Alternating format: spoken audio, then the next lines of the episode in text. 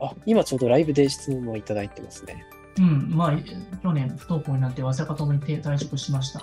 ああ、まあ、この去年入会された方かな。う、うんうんん弊社に。あの、夏休みから、えー受験をすると、本人の、えーと、本意あり。ああ、なるほどですね。なるほどね。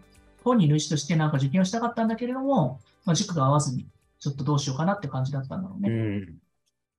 まあ確かに、早稲かそうですよね。まあ不登校でしょ。早稲かの中でももしかしたらなんかそういうちょっといじめみたいなのがあったのかもしれないですかね。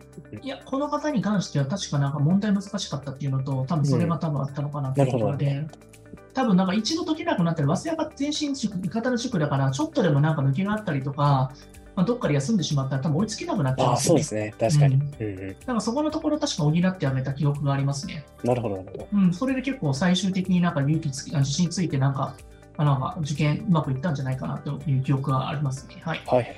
うんそうですね。うん。なるほど、なるほうんどう。んうん。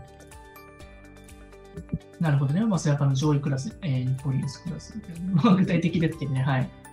まあでも、うん、あの、いろんなところで、まあ、やって、あの、みんなね、判断してもらって、そこでなんか、よしと思ったところを選んでいただいたらいいんじゃないでしょうかね。うんうんまあ、僕らはなんか、あの、別になんか、合う人を選んでくれればいいんじゃないかなっていう感じだから、うんなんか、うちに合わない人も中にはいるかなと思うので、まあそうですそこね。を調整するわけだから、そそこはね、なんかあの、ご本人とお母様とお子様で判断いただいて、いけそうだと思ったらスタートいただいたらいいんじゃないかなと思いますよね。うんは必ず人間なんで、人間関係なんで、合う合わないってやっぱあると思うのでね、のまあそうですね。個別指導であればあるほど、まあそこら辺の濃密な人間関係になってきますそのうで。そこで合う人も絶対にいるから、そこは探し続けるべきかなと思います。だから、そのいろんな体験とか個別って申し込むっていうのはすごい大事かなと思いますよね。うんうんただ、そこで合う合いそうだなって子供の反応が出たりするんだったら、そこでアクセル踏んであげるのは正しいのかなと思いますよね。なるほど。まあそこで確かにそうですね。お子様が本当に目がキラキラしてるのに、こそうう別な理由でやめてしまう。でもなんかいろんなところ抜けまくってどれがなんかいいのか分かんないっていう状態はあんまり良くないから、まあ、パパッと決めてもうそれでやって、それでまあ無理だったらっていう感じでやっていった方がいいと思いますけどね。うん。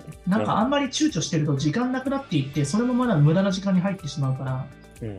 うん、まあこれと決めたらこれでいくみたいな感じの根性が必要かもしれないですよね。まあ直感で決めて、それをそれが合わなかったらら損切りしたらいいじゃないですか、変な話。そうですね。一回やってみるってところですかね、やはり。うん、そう。ややっぱやらないと分かんないから。はい、なるこほどんな感じです。はい。はい。じゃあ